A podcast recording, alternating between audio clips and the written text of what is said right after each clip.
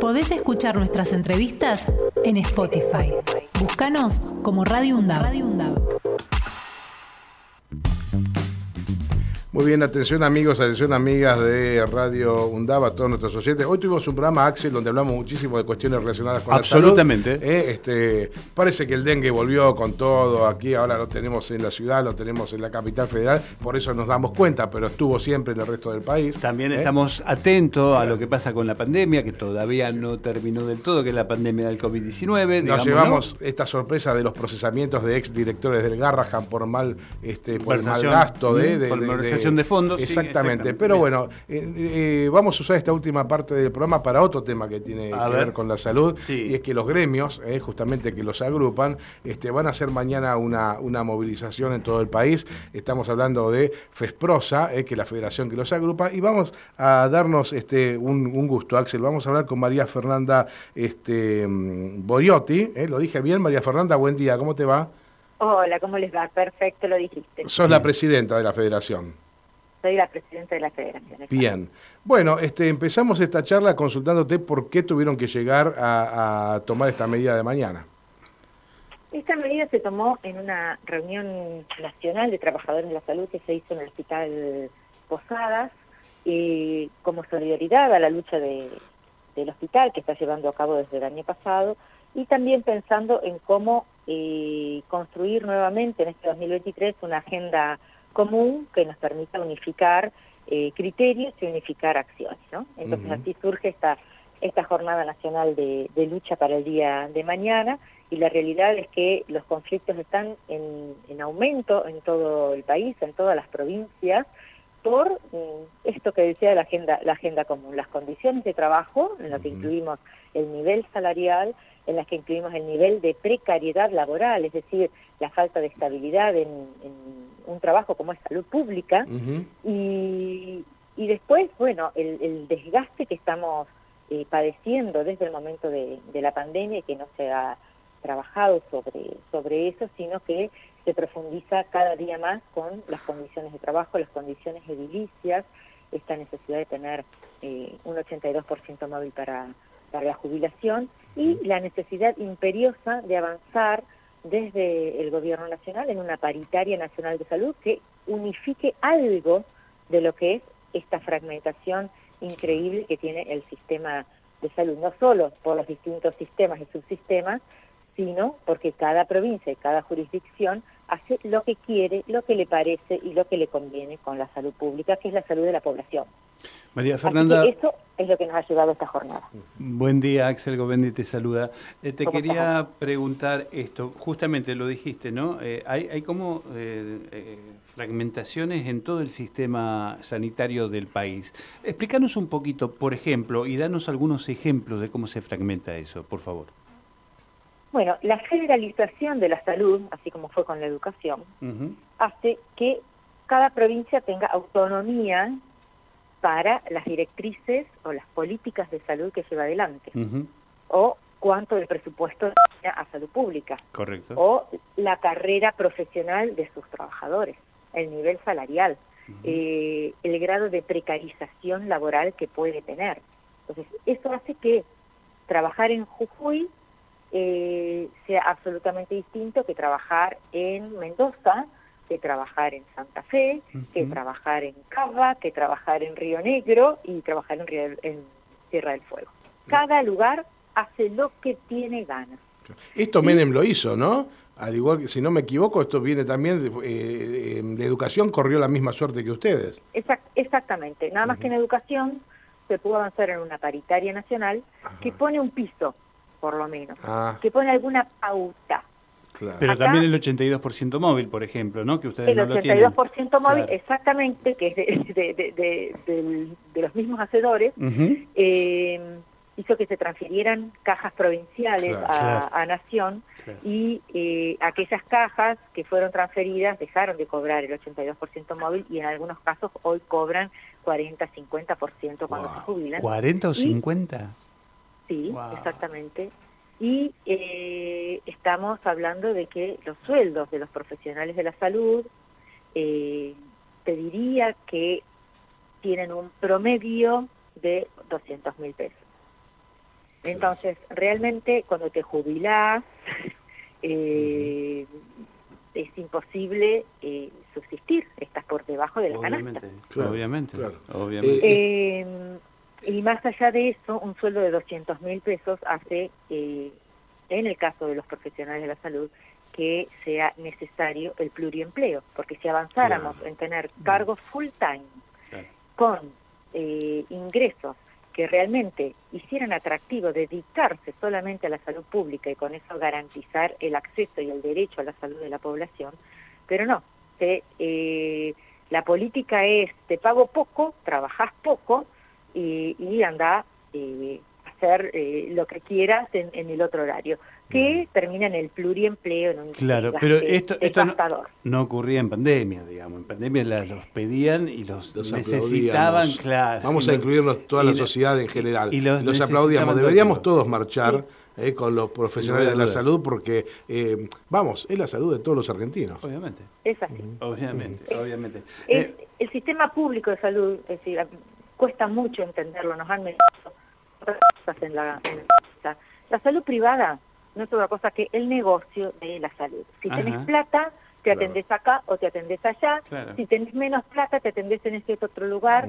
Y si no tenés eh, acceso a nada de eso, vas al sector público de salud. Ese es el concepto general. Ahora, si nos ponemos a ver, el sector público sigue atendiendo la mayoría de las Sí. situaciones de emergencia, Claro. desde accidentes hasta situaciones como la pandemia, que el sector público fue, como siempre, el que se puso Claro. la pandemia al hombro. Así es. El, así el es. sector público atiende el 80% de la atención infantil del país. Pensemos que tenemos más de un 50% de niños en estado de pobreza y que aparte recurrimos normalmente para vacunar a nuestros chicos, a la guardia, etcétera, etcétera, de los hospitales públicos, porque nos generan confianza, porque nos atienden, etcétera, etcétera. Eh, María Entonces- Fernanda, sí, perdón que te corte, pero eh, vos marcaste una diferenciación con el sector público y privado y me gustaría agregar lo siguiente y vos corregime si estoy equivocado. Eh, la diferencia hoy entre el sector privado y el público, creo yo, o entiendo yo, que es de hotelería, porque creo que los profesionales están tan mal pagos como el del sistema público. Tenemos acá este, quejas que nos llegan hasta nuestra mesa de trabajo eh, constantemente, por ejemplo, los médicos que están bajo el ala de Galeno, los sanatorios de la Trinidad, que también están en una precarización total. O sea, la diferencia hoy por hoy es hotelería. ¿Te- ¿Coincidís con esto? Eh, coincide que es, es hotelería y que es importante para gran parte de la población. Todos deberíamos tener ese nivel de, de hotelería para, para poder ac- acceder a una internación, por ejemplo. Sí. Eh, no tiene que estar mm, exclusivo para un sector de, de la población. ¿no? Totalmente. Eso por, por un lado. Por el otro lado, también entender que eh, hay cosas que están mucho más eh, cuidadas en el sector privado que también están relacionadas a la hotelería, pero desde la higiene, desde que si se rompe un vidrio se arregla ese vidrio. Eh, bueno, esas, esas cosas que Ujú. no hacen en sí a la atención de la salud, pero que tienen un impacto. Ahora, la precarización se diría que es mayor en el sector privado que en el público, Mirá. porque eh, cualquiera que trabaja en el sector privado, excepto, eh, hablo del sector profesional, eh, la mayoría está no está en relación de dependencia, está como monotributista, Ah, por ejemplo. claro. Se alquilan consultorios o los que trabajan Claro. en determinadas áreas. Las guardias, por ejemplo, Sí. eh, a lo mejor están en una relación de, de dependencia, pero la mayoría es monotributista. Mm. Y obviamente no cobra cuando se enferma, no tiene vacaciones, no tiene ningún tipo Sí, de, sí, claro. Y no está encuadrado gremialmente, o sea, no puede, tiene que protestar solo, no como ustedes que tienen la fuerza de la unidad de, de un gremio, ¿no? Exactamente, pero también es muy complejo eh, que los profesionales nos reconozcamos como trabajadores.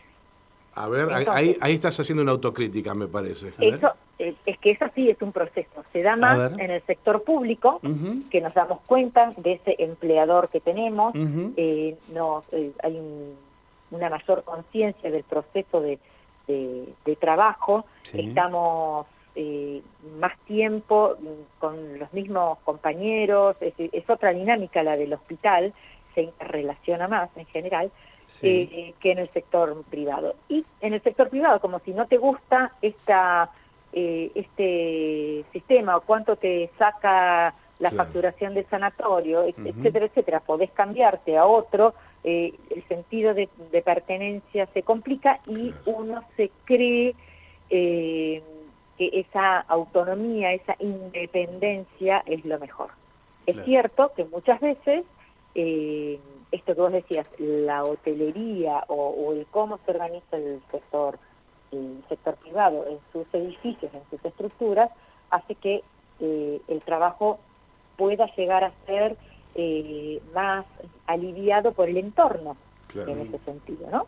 Pero bueno, están todas estas otras cosas y que cada uno hace sus arreglos particulares eh, y bueno, está esto de la negociación individual yo particularmente, eh, después de, de distintas experiencias, creo que siempre lo colectivo da más fuerza que lo, que lo individual y que es en beneficio de todos y en este caso es en beneficio también de la sociedad, porque los avances que haya en las condiciones de trabajo en general de los trabajadores de la salud pública sin duda recaen en beneficio de la población. Eh, María Fernanda, ¿y han tenido aproximación a, por ejemplo, a la ministra este, de de Salud de, la Nación han podido charlar con ellos, estas inquietudes ellos la conocen, digamos, esta, estas necesidades que están teniendo el sector, ellos son no están ajenos, digamos, conocen bien. No, no, no, no, están ajenos. Eh, por el Ministerio de Salud de Nación eh, empezamos a tener mucho contacto durante la, pandemia, pero la realidad es que el Ministerio de Salud de la, de la Nación eh, sigue trabajando más con el sector privado que con el sector público y sigue diseñando políticas sin tener en cuenta las necesidades de los trabajadores. Entonces, el Ministerio de Salud de la Nación se sienta a negociar con las grandes obras eh, sindicales o con eh, los sectores de estas grandes eh, obras sociales sindicales y con mm, los grandes empresarios de la, de la salud y no atiende realmente las necesidades de los trabajadores. Todos estos planteos se han hecho en el Ministerio de Salud en innumerables reuniones. De hecho, el Hospital Posadas, que depende exclusivamente del Ministerio de Salud Nacional, no logra respuestas eh, positivas porque no negocian con los profesionales de la salud. Negocian con los otros gremios estatales y pretenden hacer acuerdos para que los acaten los profesionales de la salud. Y, no es así. ¿Y por qué crees que eso ocurre, este, María Fernanda? Eh, primero porque mm, siempre prefieren negociar con los que no plantean las realidades y no plantean conflictos.